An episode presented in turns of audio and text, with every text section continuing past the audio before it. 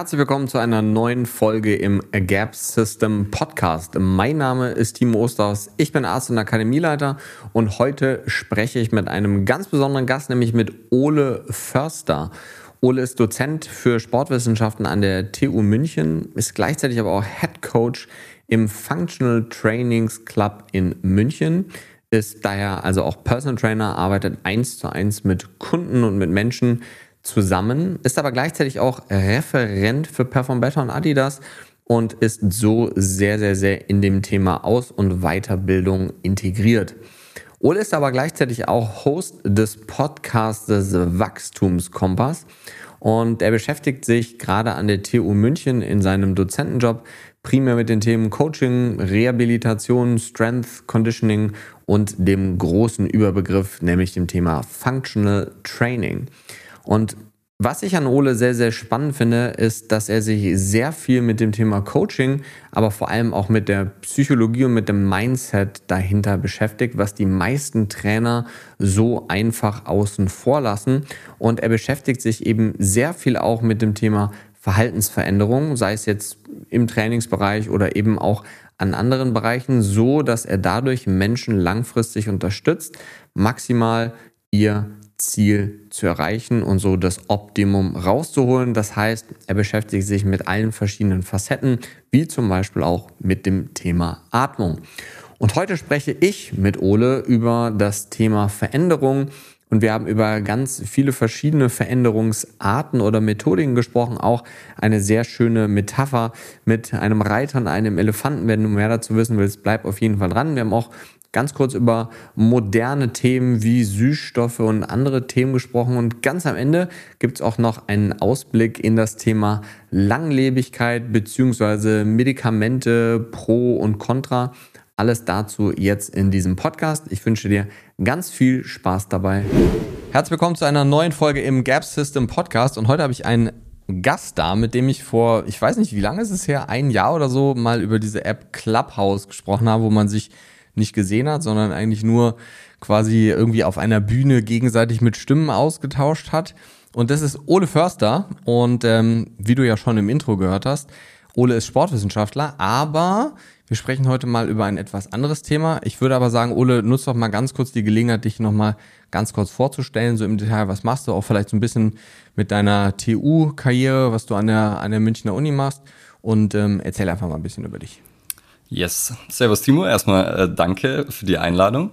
Also ich bin ursprünglich Sportwissenschaftler und in meinem äh, Tagesgeschäft wahrscheinlich hauptsächlich äh, Personal Trainer und sonst noch sehr viel äh, Dozent oder lehrend unterwegs. Das heißt, ich habe immer mal wieder äh, kleine Lehraufträge an der TU München, auch im sportwissenschaftlichen Bereich und dort vor allem in der Praxis und sonst viele Fort-, Aus- und Weiterbildungen für Trainer, Physiotherapeuten und Co.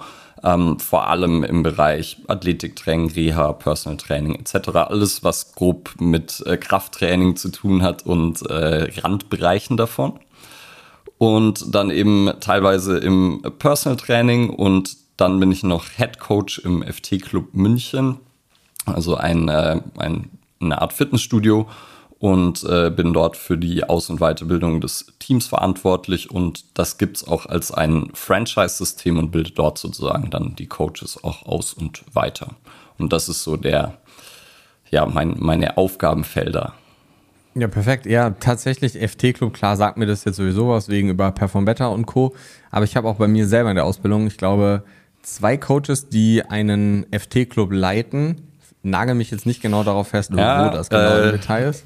Olli war bei dir, glaube ja, ich. Genau, ja, genau, genau. Ja, genau. Habe ich mal gesehen. Ja, okay. Genau, richtig. Und ähm, ja, mega spannend. Ähm, was sind das für Menschen, die da hauptsächlich trainieren bei euch, finde ich jetzt spannend, weil so ein richtig, du hast jetzt Fitnessstudio genannt, ist es ja irgendwo auch auf eine gewisse Art und Weise, aber es ist ja schon eher so die Menschen, die in so ein Studio, ist ja jetzt nicht so ein typisches Studio, wo man so Beinstrecker, Beinbeuger, Beinpresse und so macht, sondern ja mehr so funktionell gesehen. Was sind das für Menschen, die da trainieren? Also im Endeffekt, äh, ja, sehr, sehr breit gefächert. Also die Zielgruppe ist definitiv ähm, auch eher so der, der Otto-Normalbürger. Ähm, und zwar Leute, die einen hohen Anspruch haben an Gesundheit und Qualität im Training aber gleichzeitig jetzt nicht die allerhöchsten Ambitionen. Ähm, das heißt, es findet immer in einem Gruppensetting statt, Kleingruppentraining. Und dann ist immer aber ein Coach dabei, der das Training leitet, betreut und dann auch coacht. Also nicht klassischer Gruppenkurs, wo irgendjemand vorne auf einer Bühne was vor und mitmacht, sondern der Coach zeigt vor, korrigiert, ähm, und hat eben einen Community-Gedanken mit dabei, soll auch, dass die Leute sich untereinander motivieren.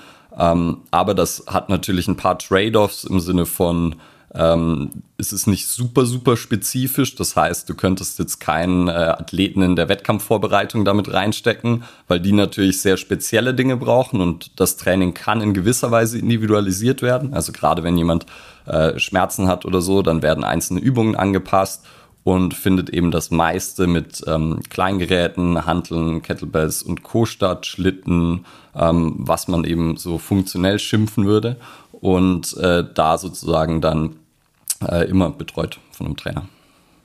Ja, crazy. Das ist ja auch so ein bisschen, kann man das schon so als Überleitung in unser Thema nehmen, denn hm, wir wollen ja viel über das Thema Veränderung reden und so eine Art von Training zum Beispiel, also in Amerika gab es das wahrscheinlich schon vor 20 Jahren, aber in Deutschland, was würdest du schätzen, seit wann trainiert man, ich nenne es jetzt mal so, war das so mit so diesem Thema als CrossFit hier rüber kam? Ähm, oder wann hat das angefangen? Ich habe auch ein, ein, Studio mit aufgebaut und geleitet mal mehrere Jahre. Und da haben wir nämlich auch so eine, ich nenne es jetzt mal so ein, wie so eine Art FT-Club an das Fitnessstudio dran gebaut. Wie so eine Functional Area, aber riesengroß. Ich glaube 500 Quadratmeter mit Außenfläche und so, also auch ziemlich groß. Da haben wir auch so eine Art Kurse gemacht. Ähm, und das war dann immer so, hä, ihr macht jetzt gar nicht mit. Ähm, das, das war so ganz ungewohnt für die Leute ja. irgendwo. Aber ich fand das deutlich effizienter und vor allem viel, viel, viel effektiver, weil du dich halt auf die Leute ja konzentrieren kannst. Was würdest du schätzen, wann, wann hat das so angefangen in Deutschland, dass man so arbeitet? Das ist eine gute Frage. Also ich weiß, dass auf jeden Fall äh, Bootcamp und sowas wie Original Bootcamp und Co. und andere so Outdoor-Trainings, die haben relativ früh damit angefangen, dass sie in so einem Gruppensetting eben trainiert haben, dann häufig eben mit Stationen, also Outdoor ist es ja dann durch Equipment häufig noch limitiert. Und CrossFit war sicherlich auch was, was ähnlich in so eine Richtung geht, was relativ früh war, wobei das erst relativ spät in Deutschland dann populär geworden ist. Da gab es so ein, zwei Boxen äh, angehängt an irgendwelche Army-Stationen in ich glaube, irgendwie Ansbach hatte zum Beispiel super früh eine CrossFit-Box, weil dort äh, ein, ein, eine Army-Base ist. Und das heißt, äh, als CrossFit dann wirklich bekannt wurde, da gab es, glaube ich, auch schon relativ viele andere solche äh, Angebote oder Systeme. Da kann ich es gar nicht genau sagen, aber sicherlich nicht mehr als 15 Jahre. Ja, crazy. Bin mal gespannt, was sich da alles noch so verändert in den nächsten Jahren, weil ja auch Training sich einfach weiterentwickelt, muss man ja sagen. Okay, dann lass uns mal zu, dem, zu diesem Thema Veränderung kommen. Vielleicht kannst du mal den Anfang nutzen. Ich habe einen sehr schönen Instagram-Post von dir gesehen, wo es um das Thema Veränderung ging äh, und du hast das metaphorisch sehr schön erklärt. Ähm, für alle, die das nicht kennen oder nicht wissen, worüber wir gleich sprechen, schaut euch den Instagram-Post mal an vom Ole. Ähm, aber vielleicht kannst du uns noch mal ganz kurz abholen und noch mal diese Metapher vom Elefanten und vom Reiter so ein bisschen erklären. Yes, also die äh, Metapher von Elefant und seinen Reiter besteht im Endeffekt aus drei Teilen. Es gibt den Elefant, den Reiter und den Weg. Die ist äh, von einem Psychologen ursprünglich, äh, ich bin mir nicht ganz sicher, aber ich glaube ähm, aus dem Buch The Happiness Hypothesis und dann ähm, Chip und Dan Heath verwenden sie auch in äh, Switch, äh, also ein Buch, das über Veränderung geht und besagt folgendes. Ähm, in diesem Bild steht der Reiter für unser rationales Wesen. Das heißt, der Reiter mag Logik, der mag Fakten, der mag wissen, wie ess Gemüse, das ist gesund für dich. Und dem kann man Studien zeigen, dem kann, kann man erklären, man sollte sich bewegen, das ist gesund für einen.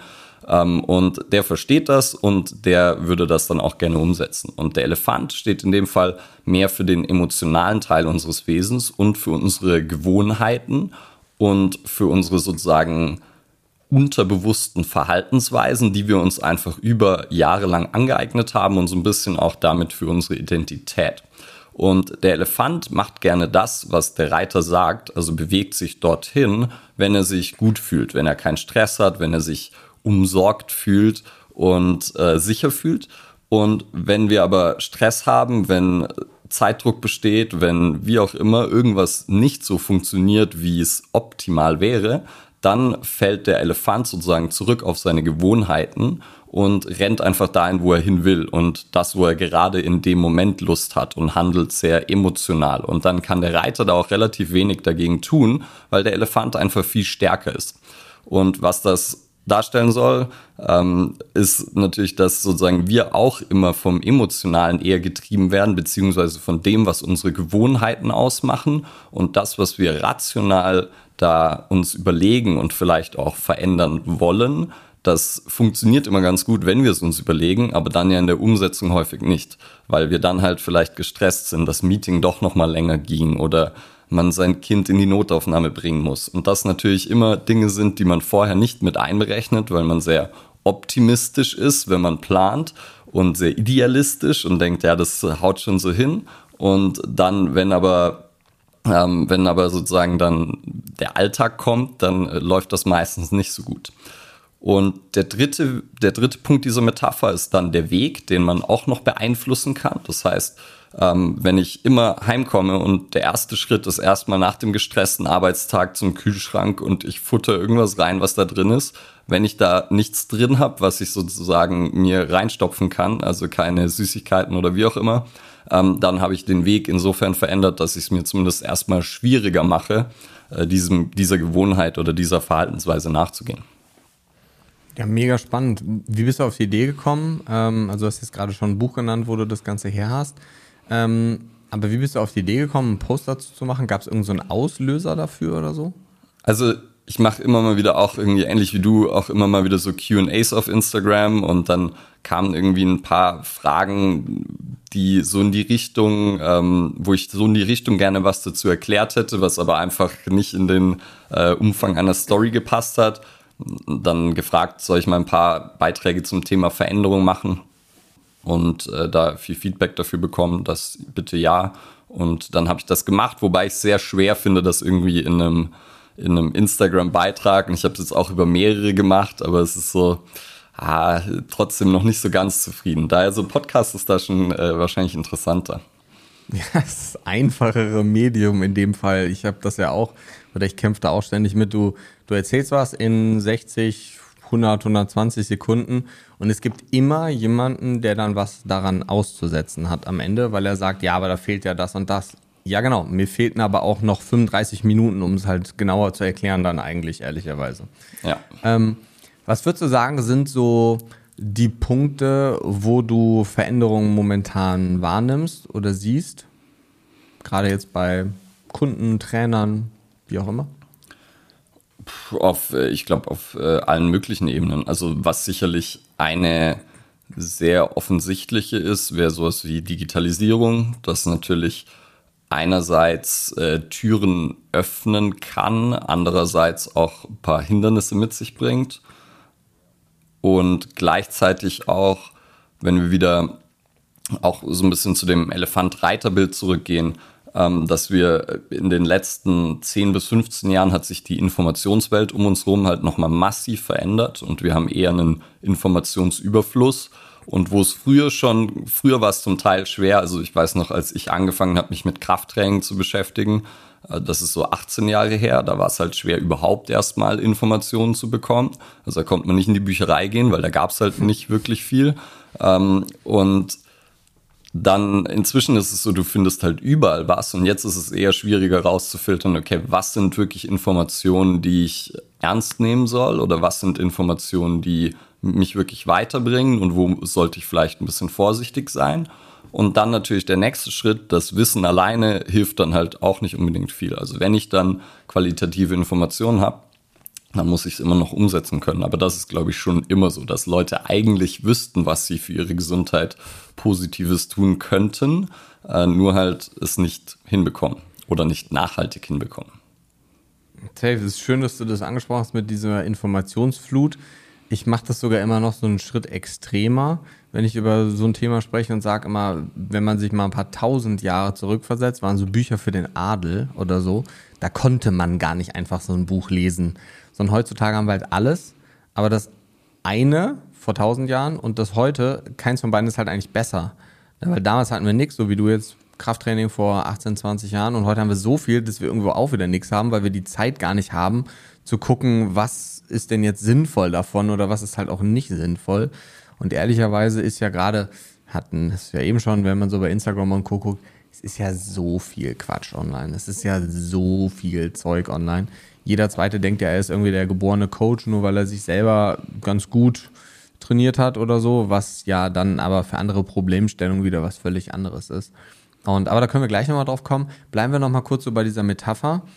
Was würdest du denn, also wenn wir jetzt metaphorisch mal bei diesem, bei diesem Modell der drei Herangehensweisen oder auch dieser drei Arten bleiben, was würdest du denn vorschlagen, um, gerade wenn man so beim Thema Gewohnheiten bleiben möchte, um vielleicht einen anderen Weg einzuschlagen? Also bewusst zu Veränderungen beizutragen. Ich meine, jeder kennt das irgendwie. Man, man gewöhnt sich irgendwie so ein mega Ritual für den Morgen. Kennt man ja irgendwie Miracle Morning, auch so das Buch, was irgendwie gefühlt, was wieder ganz viele Leute gelesen haben. So, jeder hat jetzt eine Morgenroutine, Abendroutine, Zahnputzroutine, jeder hat irgendwie alles.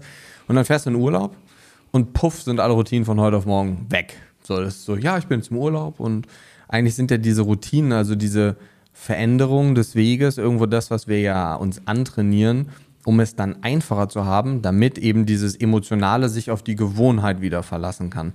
Was, was sind denn so Tipps, wo du sagen würdest, du hast eben schon was gesagt, keine Süßigkeiten mehr kaufen zum Beispiel. Ähm, aber was wären denn so Dinge, wo du dir bei den Menschen Veränderungen wünschen würdest?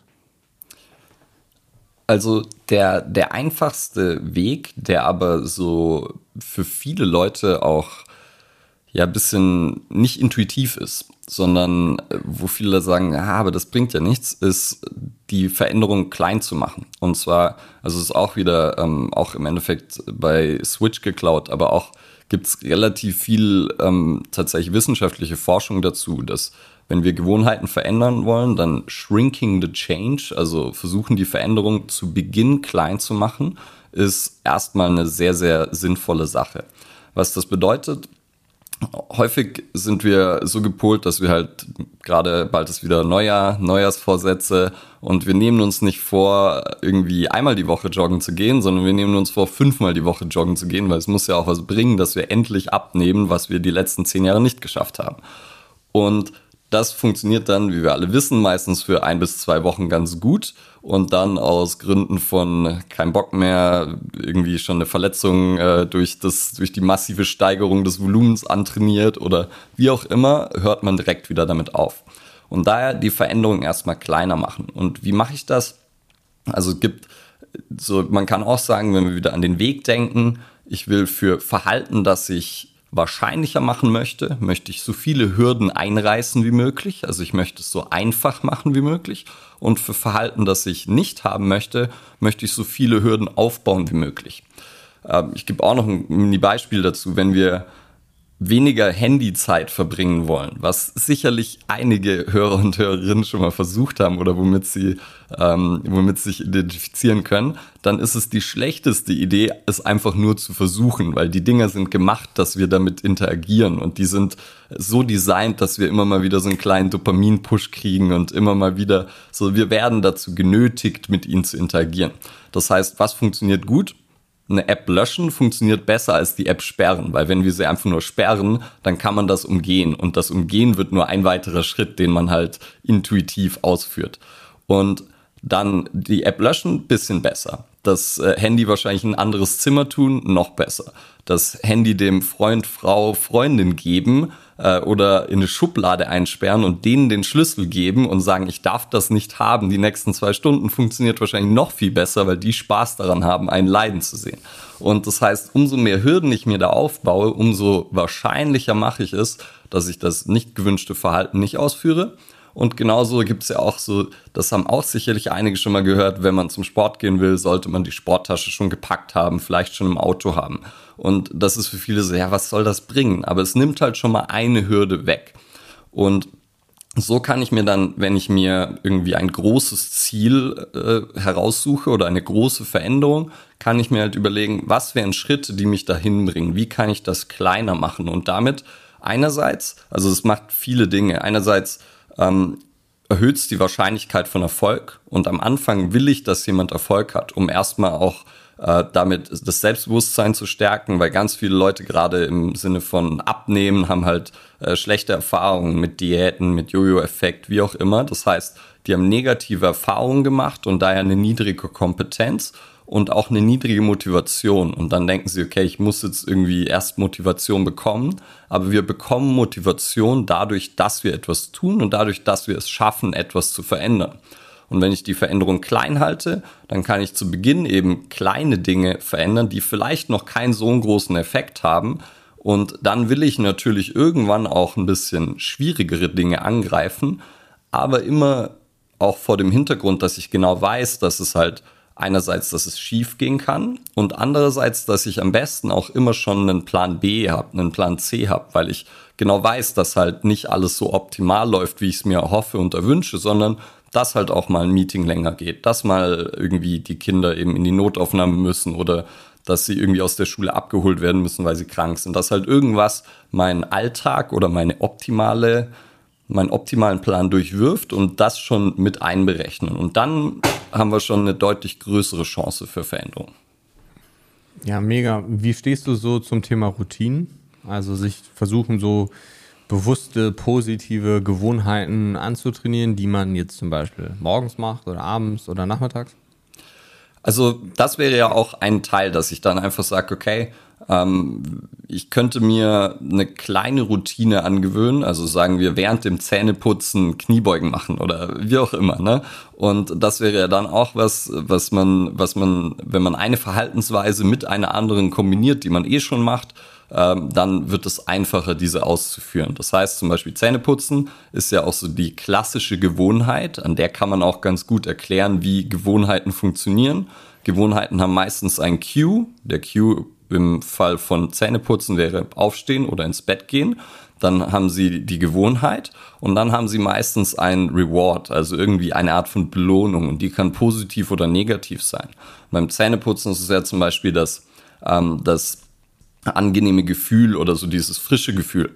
Und die Zahnpasta müsste das aber überhaupt nicht liefern, um saubere Zähne zu generieren, sondern dieses Gefühl ist nur dafür da, dass wir diese Gewohnheit auch regelmäßig ausführen. Das heißt, diese, dieses frische Gefühl und die ganzen Kräuter, die immer auf der Zahnpasta abgebildet sind, die sind eigentlich äh, unnötig für das Säubern der Zähne. Aber Säubern der Zähne oder gesunde Zähne ist halt was, was ein sehr langfristiges Ziel ist, worin wir halt unglaublich schlecht sind. Also in so Delayed Gratification, dass wir jetzt etwas tun, so wie Sport, damit wir im Alter gesund sind und uns gut bewegen können. Das können wir nicht so gut. Und daher, wenn wir das eben mit ähm, irgendeiner positiven Belohnung verbinden. Heißt jetzt nicht immer, dass man nach dem Joggen dann irgendwie sich Donuts reinpfeift oder so, aber ähm, man kann sich das trotzdem zunutze machen. Ja, jetzt hast du ein Thema angesprochen, das finde ich mega spannend. Ähm, und das ist dieses Gratification-Ding oder dieses Thema. Und das ist so diese Delayed Gratification angesprochen. Ähm, also quasi, dass man etwas macht und irgendwann deutlich später tritt dann dieser Erfolg oder die Belohnung oder wie man es nennen möchte dann ein. Und es gibt ja auch dieses Thema Instant Gratification. Also sei es jetzt so ein Tabuthema wie Selbstbefriedigung zum Beispiel oder auch das Handybeispiel, was wir gerade eben hatten, oder auch Rauchen zum Beispiel, hat ja auch eine gewisse Art von Instant Gratification über Neurotransmitter und Dopamin.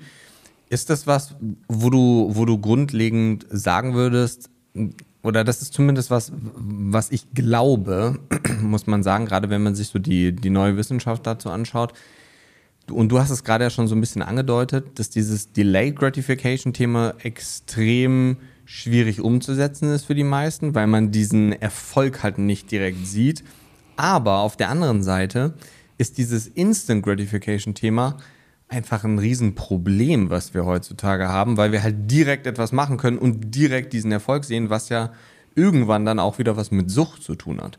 Wie stehst du dazu?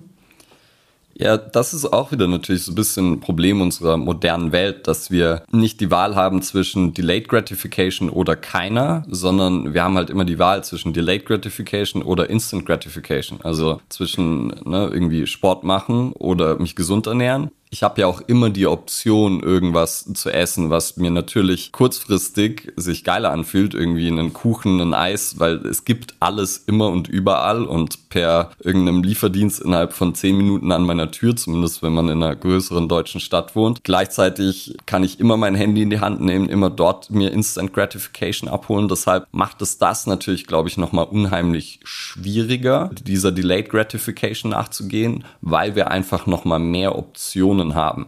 Ähm, und ich glaube, die hatten wir früher schon auch, aber nicht ganz so viel und nicht immer zur Hand. Und da ist natürlich auch unser unser Körper und unsere Biologie, wie wir uns durch die Evolution entwickelt haben, so ein bisschen äh, macht es uns noch schwieriger, weil wir natürlich evolutionstechnisch immer noch in einem Stadium sind, wo unser Körper sagt, hey, wenn du Energie sparen kannst, ist das eine gute Idee.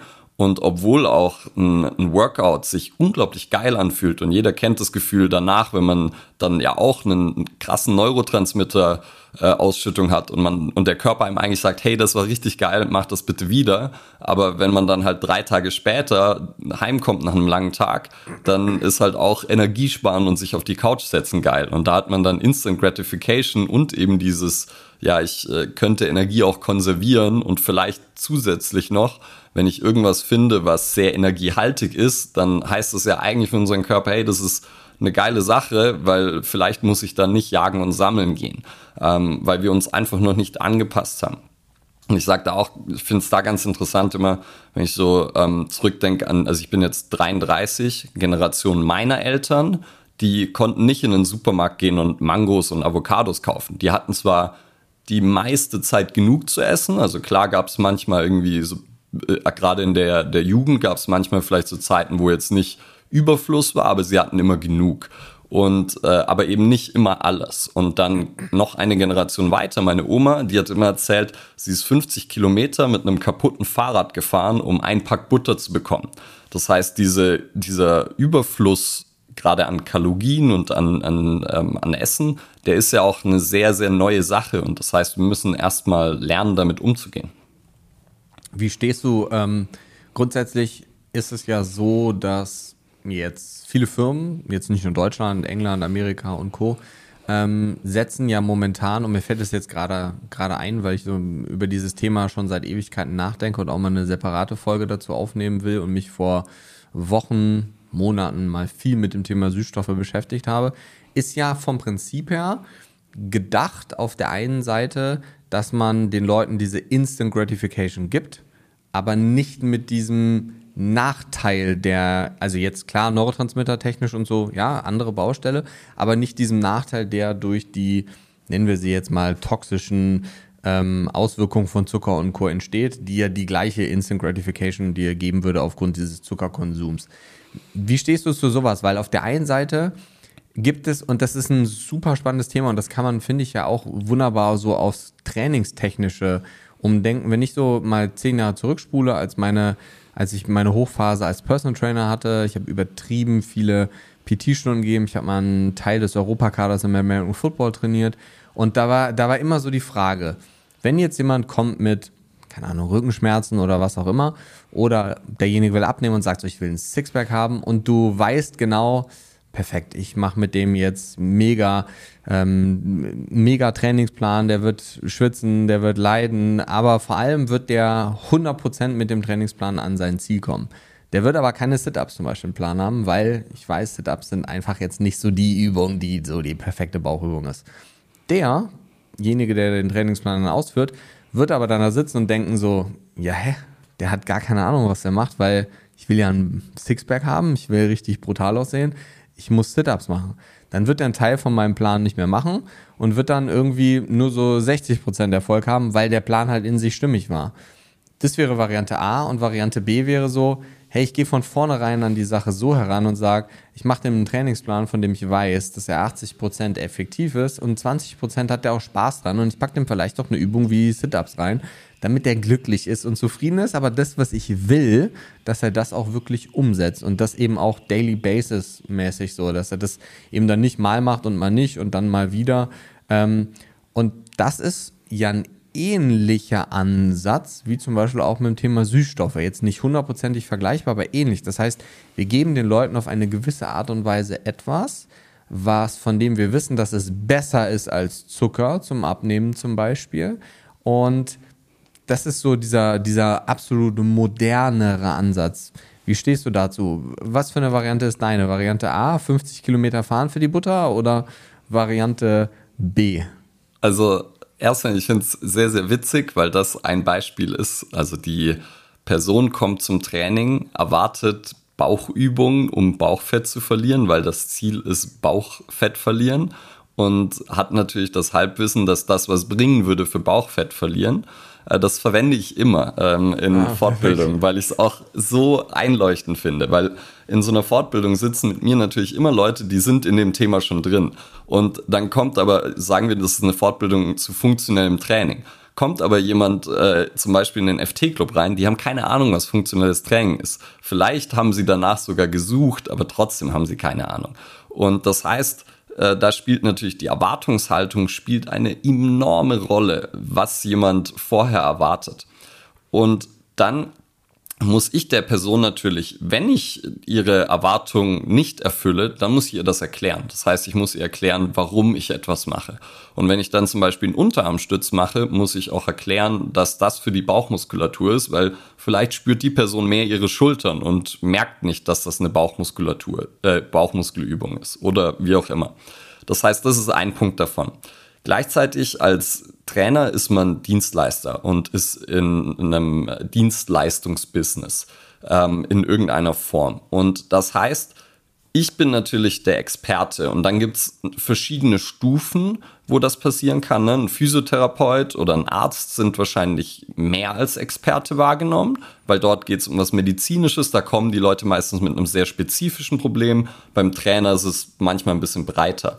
Aber das bedeutet auch immer, dass ich als Experte, ich habe einmal, wie du gesagt hast, ich habe was, was ich für die Person möchte, wo ich weiß, das tut ihr gut. Und gleichzeitig hat die Person aber ja auch eine gewisse Vorstellung.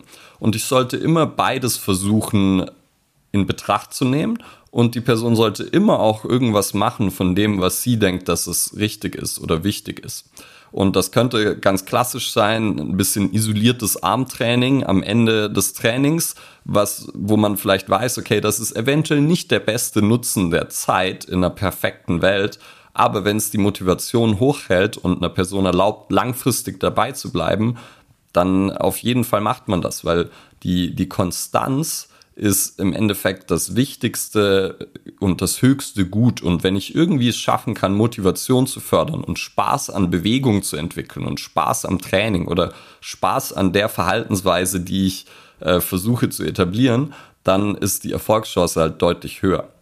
Und daher ist es, würde ich immer sagen, es ist immer ein Trade-off.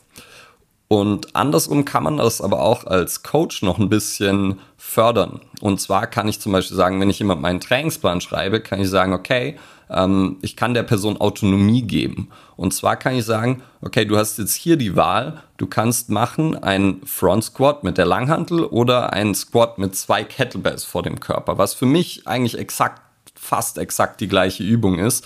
Und gleichzeitig gebe ich der Person aber eine Wahl und sie hat die Möglichkeit, selbst zu bestimmen. Und dadurch wird sie auch ein bisschen, ähm, werde ich ein bisschen mehr Bein bekommen. Also ich werde mehr äh, Motivation von der Person bekommen. Und das kann ich in einem kleinen Rahmen machen, also sowas, wo ich wirklich ihr eigentlich die Option zwischen zwei gleichen Dingen gebe. Könnte ich aber dann in, in Dingen, die vielleicht nicht ganz so wichtig sind für den Trainingsplan, könnte ich sagen, hey, such dir die Cardio-Variante raus, die du willst. Such dir da die Armübung aus, die du willst. Oder wie auch immer. Ähm, und dann gibt's Leute, die brauchen das bisschen mehr, Leute, die brauchen das bisschen weniger, aber ähm, das ist eine sehr, sehr einfache Möglichkeit, jemandem ein bisschen mehr Autonomie und Selbstbestimmung zu geben um dort die Motivation, den Buy-in zu fördern. Was denkst du, wie viele Trainer machen das? Ich glaube, ein paar machen das intuitiv. Also es ist ja immer, ähm, ne, ich mache das, weil ich halt gelernt habe, dass das eine gute Sache ist und weil ich irgendwie äh, darüber gelesen, gehört, wie auch immer habe. Und ich glaube aber, es gibt Leute, die, die machen sowas auch intuitiv, aber ja, definitiv ist es was, was man natürlich sehr, sehr wenig lernt und was auch in Aus-, Fort- und Weiterbildungen noch einen sehr geringen Anteil annimmt, einnimmt, das wie geht Coachen, wie geht die Psychologie dahinter, wie gehen Gesprächsführungen, Kommunikationsskills, was ja auch was ist, was ne, wenn man, wenn man sich manchmal so andere Trainer anschaut, wo man so denkt, ach, die machen nur Scheiße mit ihren Kunden, aber trotzdem haben sie einen vollen Terminkalender, dann sollte man eigentlich nicht sagen, ja, die sind so Idioten, ähm, so die können gar nichts, sondern man sollte sich eher fragen, okay, warum schaffen die es, obwohl sie schlechte Trainer sind im fachlichen Sinne, warum schaffen sie es trotzdem, einen vollen Terminkalender zu haben? Wahrscheinlich, weil sie nice guys sind, wahrscheinlich, weil sie gut kommunizieren, den Leuten ein gutes Gefühl geben, die Leute irgendwie sich wahrgenommen fühlen und das ist halt auch was, was man in gewisser Weise natürlich mitbringt und wo das Leute sicherlich besser können, einfach durch Nature und Nurture, ähm, aber was man in gewisser Weise zumindest ein bisschen trainieren und entwickeln kann. Und das heißt, damit sollte man sich, wenn man wirklich gut werden will in einer Dienstleistung, in einem Menschengeschäft, dann sollte man sich darüber zumindest auch Gedanken machen. Findest du, das sollte sollte Einzug gewinnen in das Thema Trainer Aus- und Weiterbildung. Wobei man ja ehrlich sein muss, es gibt ja auch gar nicht so diese, also die Trainer Aus- und Weiterbildung so, ist ja irgendwie, B-Lizenz ist ja irgendwie so wie der Führerschein, so wie nach dem Autofahren kann man auch nach dem Führerschein kein Auto fahren. Man fährt halt gegen keinen Baum, aber wirklich Autofahren kann man jetzt ja auch nicht gut.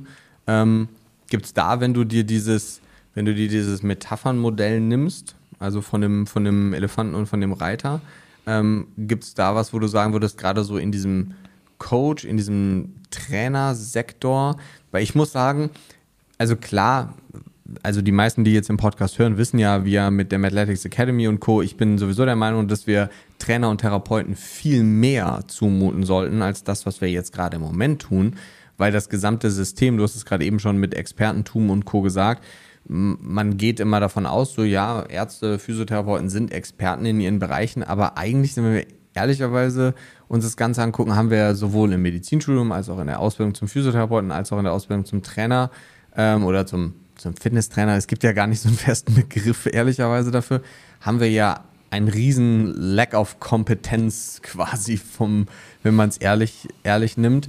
Und ich glaube, das ist auch ein ganz großes Problem, weil die Leute auch überhaupt nicht wissen, mit welchem Problem sie zu wem gehen sollen, so, ja. Und dann der Arzt ist irgendwie immer der, der sich auskennt mit Ernährung und der von Gesundheit Ahnung hat. So, das 99% der Ärzte haben von Gesundheit gar keine Ahnung. Die wissen überhaupt nicht, was eine Kniebeuge ist, so, ja. Ähm, und grundsätzlich, ich bin der festen Überzeugung, dass wenn wir Gesundheitstrainern oder müsste man halt natürlich so ein bisschen versuchen zu unterbrechen zwischen Fitnesstrainer, PT, Ne, jetzt gibt es Leute wie dich, die sich super viel weiterbilden, weil sie einfach der Meinung sind, dass das super relevant und wichtig ist. Ich meine, ehrlicherweise, mit welchem Trainer habe ich schon mal über Kommunikation gesprochen? Ehrlicherweise noch nie, glaube ich. Ähm, weil das die wenigsten halt einfach machen. Und ich bin der festen Überzeugung, dass wir da deutlich was im System, also im gesamten, eigentlich ja ein Krankheitssystem, aber im Gesundheitssystem verändern können, wenn Trainer, Personal Trainer, Fitnesstrainer einfach viel mehr von dieser Kompetenz und auch viel mehr von diesem Expertenstatus haben und eben auch verstehen, wie sie mit dem Kunden was machen sollten, damit der sein Ziel erreicht. Natürlich müssen die Kunden das aber auch verstehen, weil viele gehen ja auch zum Trainer und sagen so, ja, perfekt, Mittwochabend habe ich PT, ich verdiene mir jetzt meine Currywurst und mein Bier für danach. Das ist halt auch komplett demoralisierend, ehrlicherweise, für den Trainer, der sich dann auch fragt, ja gut, ich habe jetzt 100 Euro verdient, aber sind wir ehrlich, ähm, meine Zeit ist mir eigentlich kostbar und ich will dir ja helfen und du nutzt meine Zeit eigentlich dafür aus, um wieder was Schlechtes zu machen. So, gibt es da irgendwelche Hebel, die du in Gang setzen würdest oder dir wünschen würdest, dass man sie in Gang setzt? Ah, sicher einiges. Ähm, also hast jetzt mit dem, was du gesagt hast, sind mir so einige, ein paar Sachen in den Kopf gekommen. Einerseits ist natürlich immer Kompetenz und Kompetenz, die jemand zugeschrieben wird, sind unterschiedliche Dinge. So, ne, Ärzte werden als Experten wahrgenommen für all things Gesundheit. Und was sie eigentlich sind, ist Abwendung von Katastrophen und Verhinderung von Katastrophen, ne? Operationen und alles, was eben Krankheit ist, wenn das extrem wird. Aber alles, was halt dann in so einem Bereich ist von ja, Unwohlsein bis dann zu Gesundheit, bis zu Steigerung von Gesundheit, da wird es schon wieder richtig schwierig. Also wenn es nur unspezifische Knieschmerzen sind, dann wird es schon schwierig beim Arzt. Äh, wenn es nicht was ist, was eben, okay, da ist ein Kreuzband kaputt, passt, wissen wir, was wir tun können. Und selbst da wird's ja, wissen wir inzwischen auch, okay, vielleicht müssen wir nicht mehr jedes Kreuzband operieren und so. Das heißt, selbst in den Extremfällen, wo Ärzte eigentlich die, die perfekten Ansprechpartner sind, wird's noch ein bisschen äh, kniffliger. Und das merken wir in so vielen Feldern, dass einfach das Wissen sich weiterentwickelt und wir halt eigentlich das immer updaten müssen, aber gleichzeitig wissen wir auch, okay, bis das Wissen in der Praxis ankommt, dauert's halt richtig, richtig lange. Ähm, du hast ja Medizinausbildung ne, gemacht, also Studium mhm. und dann auch äh, mit äh, PJ alles ja, Ja, ganz normal. Okay, also ja. Mit okay. Approbation ganz normal. Äh, okay. Und wie viel, wie viel hattest du in dieser gesamten Ausbildung zu Thema zum Beispiel Kommunikation, Gesprächsführung? Hattet ihr irgendwas?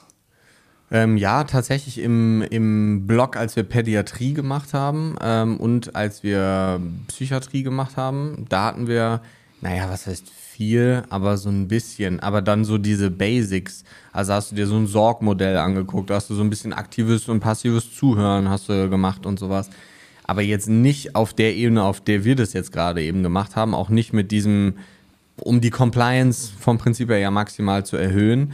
Ähm, wie gesagt, so ein bisschen, aber nicht annähernd so, wie man es hätte machen sollen. Und danach im Krankenhaus zum Beispiel, da, da wurde das gar nicht gar nicht beachtet eigentlich. Also da ja. wurde halt gemacht, wie, wie man wollte. Okay. Ja, aber ich finde, Ärzte da sind natürlich ein, ein, gutes Beispiel, weil da hat man Daten wieder und dann weiß man ja irgendwie, Ärzte unterbrechen ihre Patienten relativ schnell und hören sich gar nicht unbedingt die Problematik an, wohingegen dann man auch weiß, dass einfach nur das Erzählen von den Problemen, die man hat, führt schon wieder zu einer Linderung der Probleme und so weiter. Das heißt, eigentlich wissen wir ja sehr genau, ähm, wie man es besser machen würde inzwischen, aber es ist definitiv noch lange nicht in der Praxis angekommen. Und ich glaube, bei, bei Ärzten wird es halt relativ schnell offensichtlich, weil da wird genau drauf geschaut. Aber ja, Fitnesstrainer und äh, sind natürlich ist wie so ein wie so ein schwarzes Loch. Also da ist erstmal kann man sich kann sich jeder morgen Personal Trainer nennen und Fitnesstrainer und braucht ja nicht mal eine B-Lizenz. Äh, wenn einen jemand anstellt, dann geht das auch so.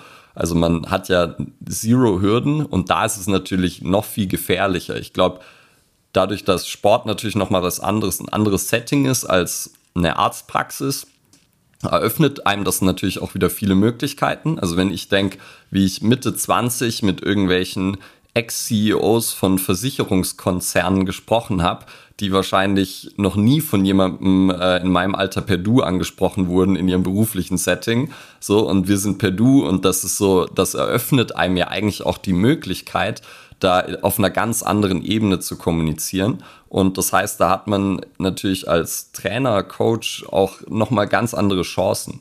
Ähm, aber gleichzeitig kann man natürlich auch die, dieselben Fehler machen, dass man sich so, ne, wenn ich einfach nur das, was ich halt gelernt habe und cool finde, anwenden will als Trainer, ähm, dann höre ich mir wahrscheinlich auch nicht wirklich an, was die Person, die mir gegenüber sitzt, äh, erzählt. Aber da wird es dann wieder ne, mit dem, was braucht die Person und was will ich der Person mitgeben, das ist da wieder eine Frage. Und dann halt auch könnte man wieder sich jetzt nochmal anschauen, gerade bei Schmerzen oder so, wenn wir dann uns so ein biopsychosoziales Modell anschauen, da wissen wir auch, okay, wahrscheinlich das, was ich als Trainer mache mit dem Training, das hat in manchen Fällen einen sehr großen Effekt, aber in anderen Fällen ist das einfach nur ein Teil der Behandlungsstrategie und das, was und wie ich mit den Personen rede und sowas wie Education sind dann halt unglaublich wichtige Bausteine. Und das heißt, gerade wenn man dann, glaube ich, in so einem Schmerzsetting zum Beispiel arbeitet, dann muss man sich einfach mit Kommunikation so beschäftigen, weil man nur dann wirklich äh, das Produkt, was man anbieten will, auch anbieten kann. Ja, safe, da waren jetzt ganz, ganz viele mega wichtige Ja, das war ein bisschen äh, all over the map. ja, ist doch gut. Ähm, ich greife mir mal so ein, zwei Sachen raus. Das ist so ein bisschen so das schwarze Loch genannt irgendwie. Ähm, ist ja auch so. Also man kann ja morgen Personal Trainer, Ernährungscoach, weiß ich nicht, kannst ja alles nennen, wie man das will. Und ich muss sagen, ich krieg, nachdem ich die Akademie gegründet habe, ich krieg von Ärzten ganz, ganz, ganz viel Gegenwehr. Wir haben zwar super viel Ärzte auch in der Ausbildung bei uns. Ähm, das sind natürlich dann wieder welche, die aufgeschlossen sind. Aber grundsätzlich, ich bin ein super Fan davon, auch Trainern und Coaches das Thema Blutwerte beizubringen. Jetzt nicht, um Krebs zu diagnostizieren oder so, sondern um halt die einfachen Sachen wie einen Eisenmangel, einen Zinkmangel oder sowas zu erkennen und dann auch auszugleichen und auch so das Thema chronische Entzündung und sowas zu verstehen.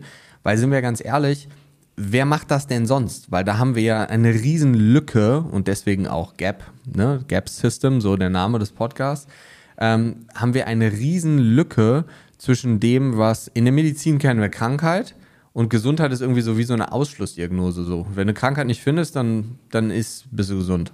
Aber wir haben ja trotzdem ganz Dann muss viele, wohl die, so sein. Ja, muss theoretisch wohl so sein, ja.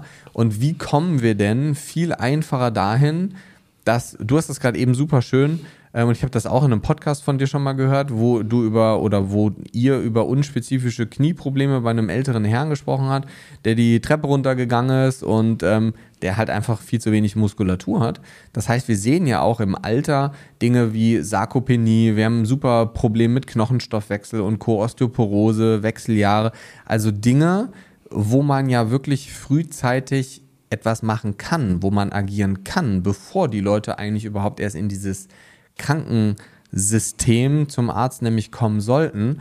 Und deswegen finde ich es persönlich einfach unverständlich zu sagen, nein, Trainer und Therapeuten sollten sowas nicht machen. Ja, natürlich ist es so, dass jeder morgen Therapeut sein kann. Und das ist halt natürlich irgendwie so eine Problemsituation, die wir so ein bisschen haben. Aber ich denke, ganz ehrlich und offen gesprochen, ohne mich jetzt zu weit aus dem Fenster zu lehnen, ich denke, dieses Medizinsystem, so wie es ist, das wird irgendwann in den nächsten Jahren kippen.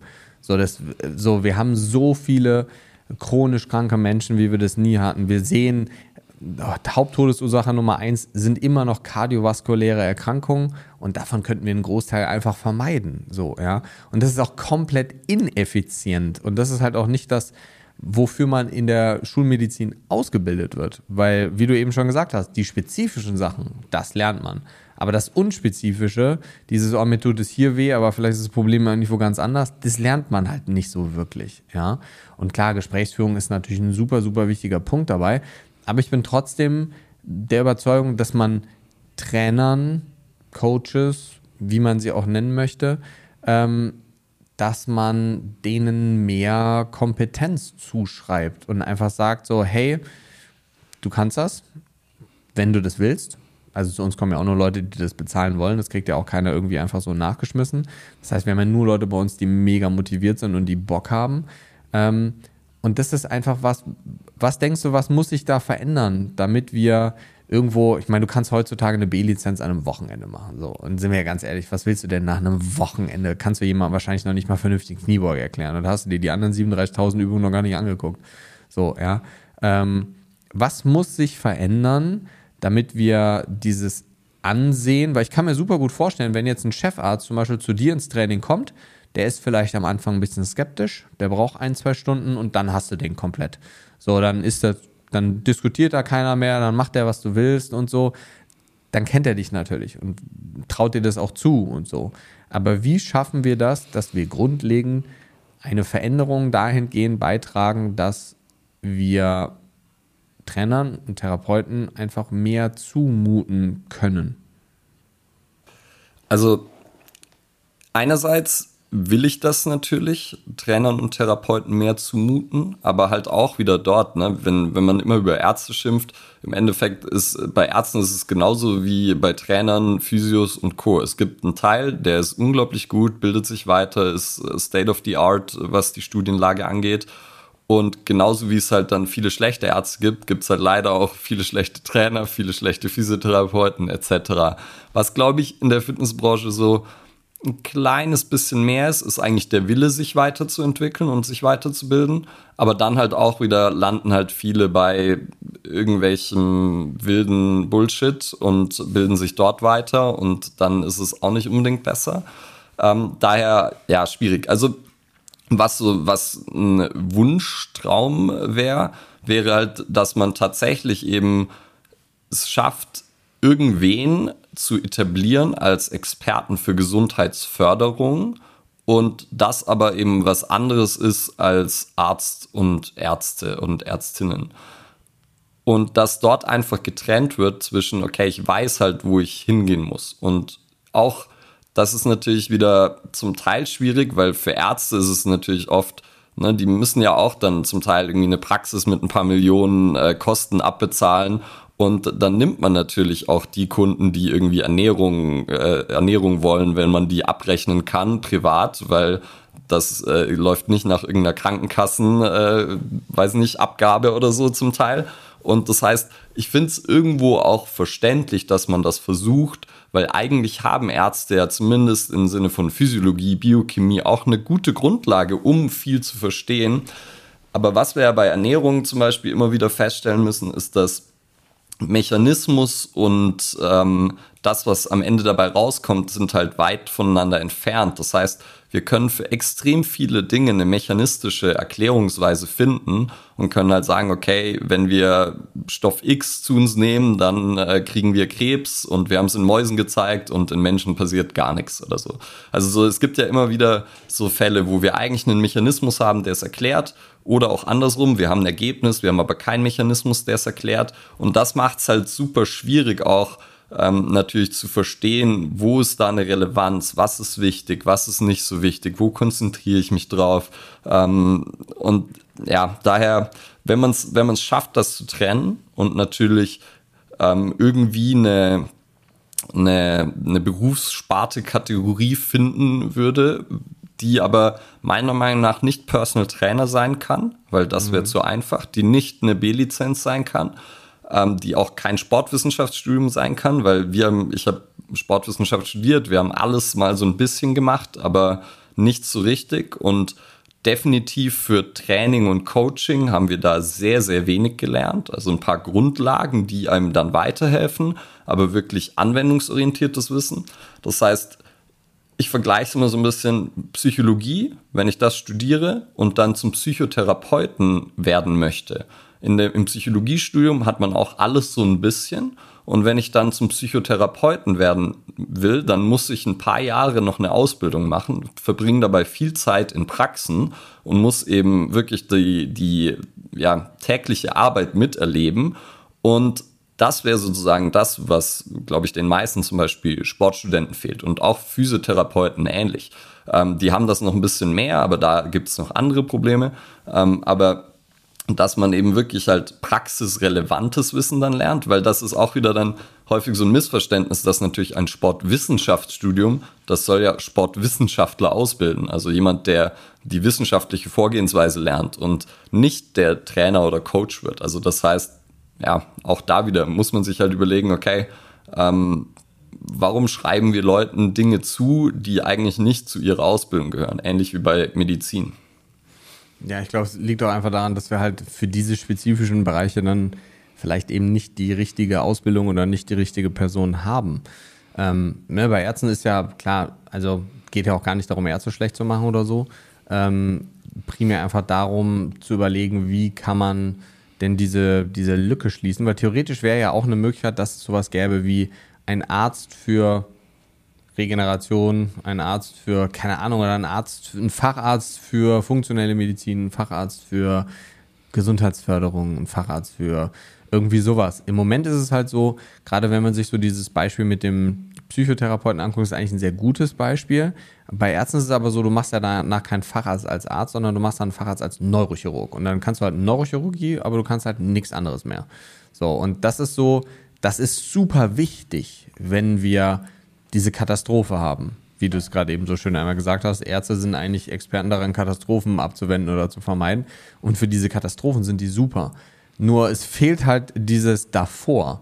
So, wer, wer sagt denn, wenn du mit Brain Fog, mit Abgeschlagenheit, mit Müdigkeit, du gehst vom Allgemeinmediziner, du gehst, äh, bist, landest irgendwann beim Neurologen, weil nichts gefunden wird und der sagt irgendwann, du hast einen am, am, am Zaun irgendwie, weil wird nichts gefunden und eigentlich ist der Darm das Problem. Das heißt, so diese verschiedenen Baustellen reden und interagieren nicht miteinander, weil dieses Übergreifende nicht stattfindet. Und ich bin absolut bei dir, wenn man so eine, Ausbildung machen würde, wo man dann auch einen praktischen Teil und sowas machen würde, wie so ein, keine Ahnung, den Praktiker für Gesundheitsförderung oder was weiß ich nicht, irgendwie sowas, ja. Er müsste noch ein bisschen sexier klingen, glaube ich. Ja, ja, ja, das Gesundheitsförderung wäre nicht so sexy. Nee, ich, ich versuche auch immer so diesen Begriff Prävention zu vermeiden, weil das auch ja. immer so, ja, wer will denn Prävention machen? Das hört sich ja komplett langweilig an. So. Das, das ist halt so. auch wieder Delayed Gratification, um zu vorher zurückzukommen. Ja, ja, ja genau, absolut. Ne? Wobei, wenn man so, beim, zu mir kommen ja auch viele in die Praxis, die ähm, sagen, sie wollen einfach schauen, was jetzt Status quo ist, wie es ihnen geht, bevor sie krank sind.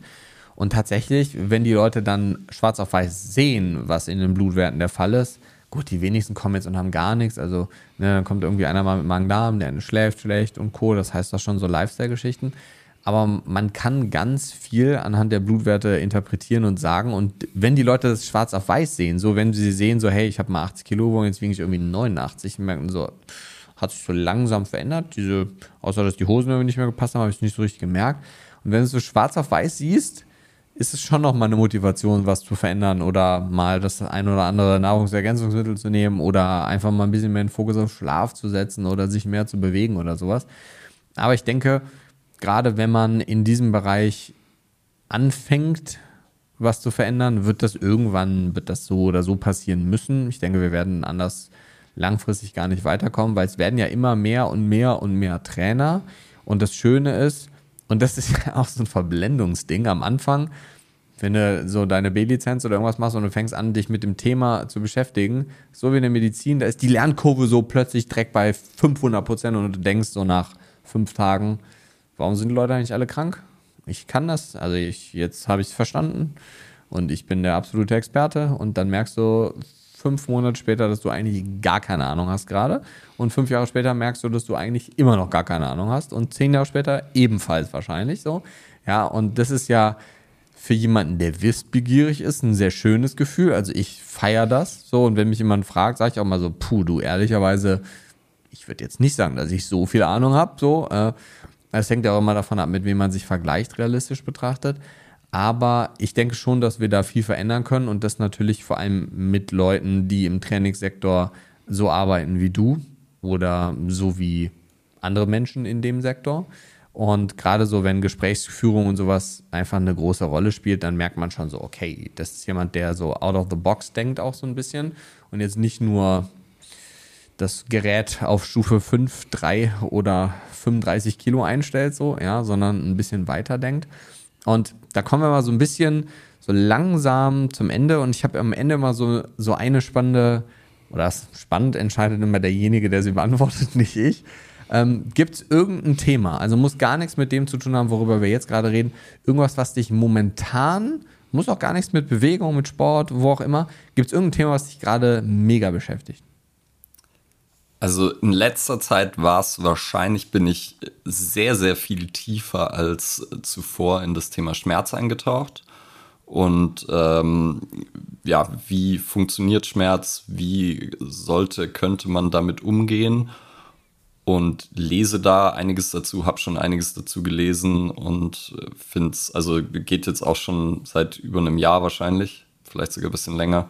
Ähm, aber ja, finde ich äußerst interessant. Vor allem, weil sich auch dort eben unglaublich viel geändert hat, einfach das Wissen weiterentwickelt hat.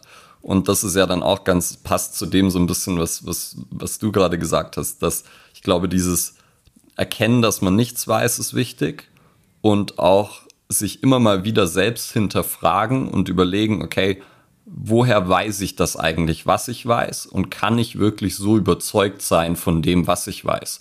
Und dann halt auch immer mal wieder zu sagen, so, ah, vielleicht äh, war das nicht so und dann eben in Anbetracht neuer Dateninformationen dann auch seine Meinung ändern zu können. Natürlich nicht, sobald man irgendwie in der Bildzeitung von einer Studie hört, die gefunden hat das, ähm, aber dann, wenn es sozusagen genügend Informationen gibt, dass man dann halt auch sagt, so, na, und bei mir war es zum Beispiel vorher von auch so, so Herzkrankheiten und so, ich dachte früher auch immer, ja, Bewegung und Ernährung und Co. regelt alles.